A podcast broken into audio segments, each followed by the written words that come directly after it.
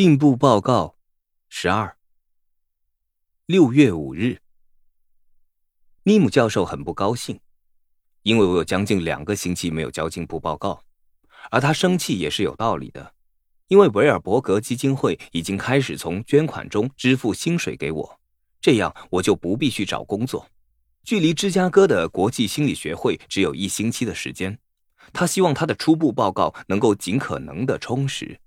而我和阿尔吉农就是他报告中的主要证物。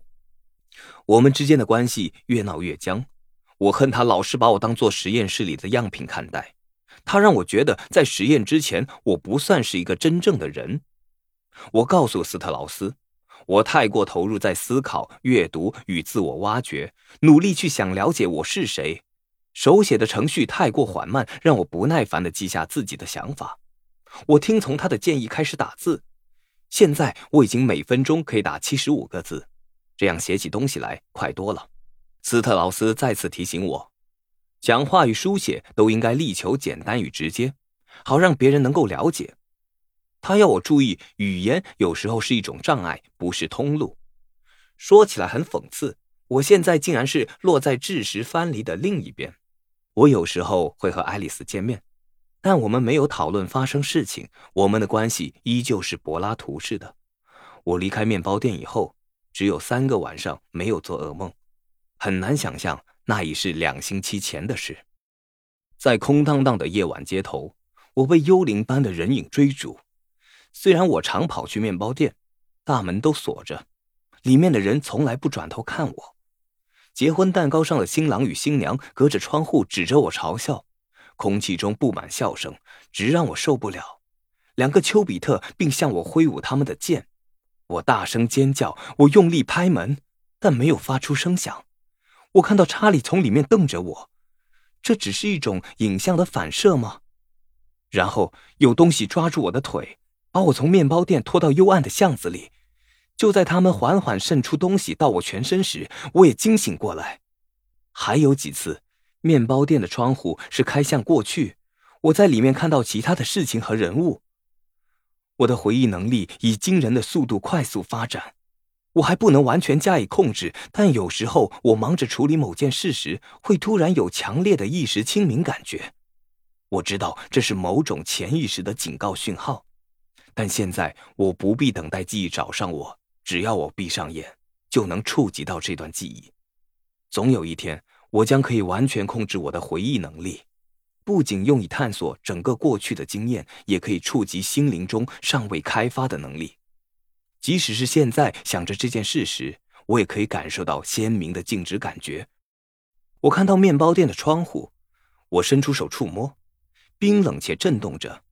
突然，玻璃变得有些温暖，逐渐升温，指头也发烫起来。反射出我影像的窗户越来越明亮。玻璃转变成镜子，我看到十四或十五岁的小查理高登从屋里的窗户看着我，看到他那时完全不同的模样，感觉也加倍怪异。他一直在等妹妹放学回家。他看到他转弯进入马克思街时，他挥手喊他的名字，跑到门口迎接他。诺尔玛挥着一张纸：“我的历史考得到了 A，我知道所有问题的答案。”八分太太说：“这是全班答的最好的试卷。”她是个漂亮的女孩，浅棕色的头发仔细编成辫子，像皇冠般盘在头上。她抬头看她的哥哥时，原来的笑容凝结成皱眉。她把他抛在后面，自己快速登上阶梯，跑进家里。查理微笑的跟着进去。他的爸妈都在厨房里。查理带着诺尔玛的好消息冲进来。在诺尔玛还没来得及开口前，就抢先报告：“他得到 A，他得到 A。”不，诺尔玛尖声叫嚷着：“不是你，你不能说这是我的分数，必须由我来说。”小姐，你听好，马特放下报纸，严肃的对他说：“你不能这样对你哥哥说话。”他没资格说。那没关系。马特伸出指头，瞪着他警告：“他这样说不碍事，但你不能用这种方式对他吼。”诺尔玛转向妈妈寻求支持：“我得到了 A，全班最好的成绩。现在我可以养一只狗了吗？你答应过的。你说只要我考试能拿到好成绩就可以。我现在拿到 A 了，我要有一只有白点的棕色小狗，我要叫它拿破仑，因为这是我考试中答的最好的一题。拿破仑在滑铁卢打了败仗。罗斯点点头，去门廊跟查理玩。他等你放学回家，已经足足等了一个小时了。我不要跟他玩。出去门廊，马特说。诺尔玛看看父亲，又看看查理。我不要。妈说，如果我不想跟他玩，我就可以不跟他玩。小姐，你听着。马特从椅子上站起来，走向他。你必须向你哥哥道歉。我才不要！他刺耳的尖叫。然后冲到母亲椅子后面，他像个小婴儿，不会玩大富翁，不会下棋，什么都不会，只会把所有东西都弄得一团乱。我再也不要跟他玩了。那你进房去。我现在能养只狗了吗，妈妈？马特一拳敲在桌面上。小姐，只要你继续采取这种态度，这屋子里就不准养狗。我答应过他，只要他在学校里表现好。有白色斑点的棕狗，诺尔玛补充道。马特指着站在墙边的查理：“你忘了自己告诉过儿子，他不能养狗，因为我们的空间不够，也没人能够照顾狗。记得了吗？他那时候要求养狗时，你对他说的话不算数了吗？”可是我可以自己照顾我的狗，诺尔玛坚持地说：“我会喂它，帮它洗澡，并带它出去散步。”查理原本一直站在桌旁玩弄着一条织线末端的红色大纽扣，这时突然开口说话：“我可以帮他照顾狗狗，我会帮他喂狗、刷毛，不让其他狗咬他。”但在罗斯开口回答前，诺尔玛就开始尖叫：“不，这是我的狗，只属于我的狗。”马特点着头说：“你听到了吗？”罗斯坐在他身边，轻抚他的辫子，安慰他：“亲爱的，我们必须和别人分享东西。查理可以帮你照顾狗。”“不，完全属于我的。历史考试考的 A 的是我，不是他。他从来不会像我一样拿到好成绩。他凭什么照顾我的狗？而且这样一来，狗就会更像他，而不像我。”最后会变成他的狗，而不是我的狗。不要！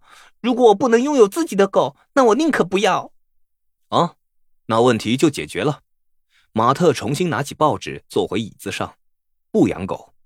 突然间，诺尔玛从沙发上跳起来，抓起几分钟前才兴高采烈带回家的历史考卷，一口气撕得粉碎，还把碎片扔向吓了一大跳的查理面前。诺尔玛，住手！罗斯抓住他，但被他挣开。我也讨厌学校，我不去读书了。我要像他一样当个笨蛋，我会忘掉学到的所有东西，和他一样。他冲出房间，还一边尖叫着说：“已经开始发生了，我已经开始忘掉所有的东西。我在忘记，我学过的东西都不记得了。”惊恐的罗斯赶紧追上去。马特呆坐在那里，盯着怀里的报纸。查理则被歇斯底里般的尖叫吓得缩在一张椅子上啜泣，他可以感觉到裤子已经湿成一片，尿液沿着大腿缓缓滴流下来。他只能坐在那里等着母亲回来赏他巴掌。这幕景象逐渐褪去，但从那次以后，诺尔玛有空的时候都和他朋友在一起，或独自在房间里玩。他紧闭着房门，没有他的允许，我不能进他的房间。我记得有一次，他在房间内和一个女孩玩，我偷听到诺尔玛嚷着说：“他不是我真的哥哥，他是我们抱回来的男孩，因为我们觉得他很可怜。这是妈妈告诉我的。他说我现在可以告诉大家，他根本不是我真的哥哥。”我真希望这段记忆可以化作一张相片，这样我就可以把相片撕碎，当着他的面丢过去。我想要换回消逝的时光，告诉他我无意让他失去养狗的机会。他可以拥有完全属于他的狗，我不会喂他、帮他刷毛或和他玩。我也绝对不会让狗变得像我甚于像他。我只希望他和以前一样陪我玩游戏。我从来不会想做任何可能伤害他的事。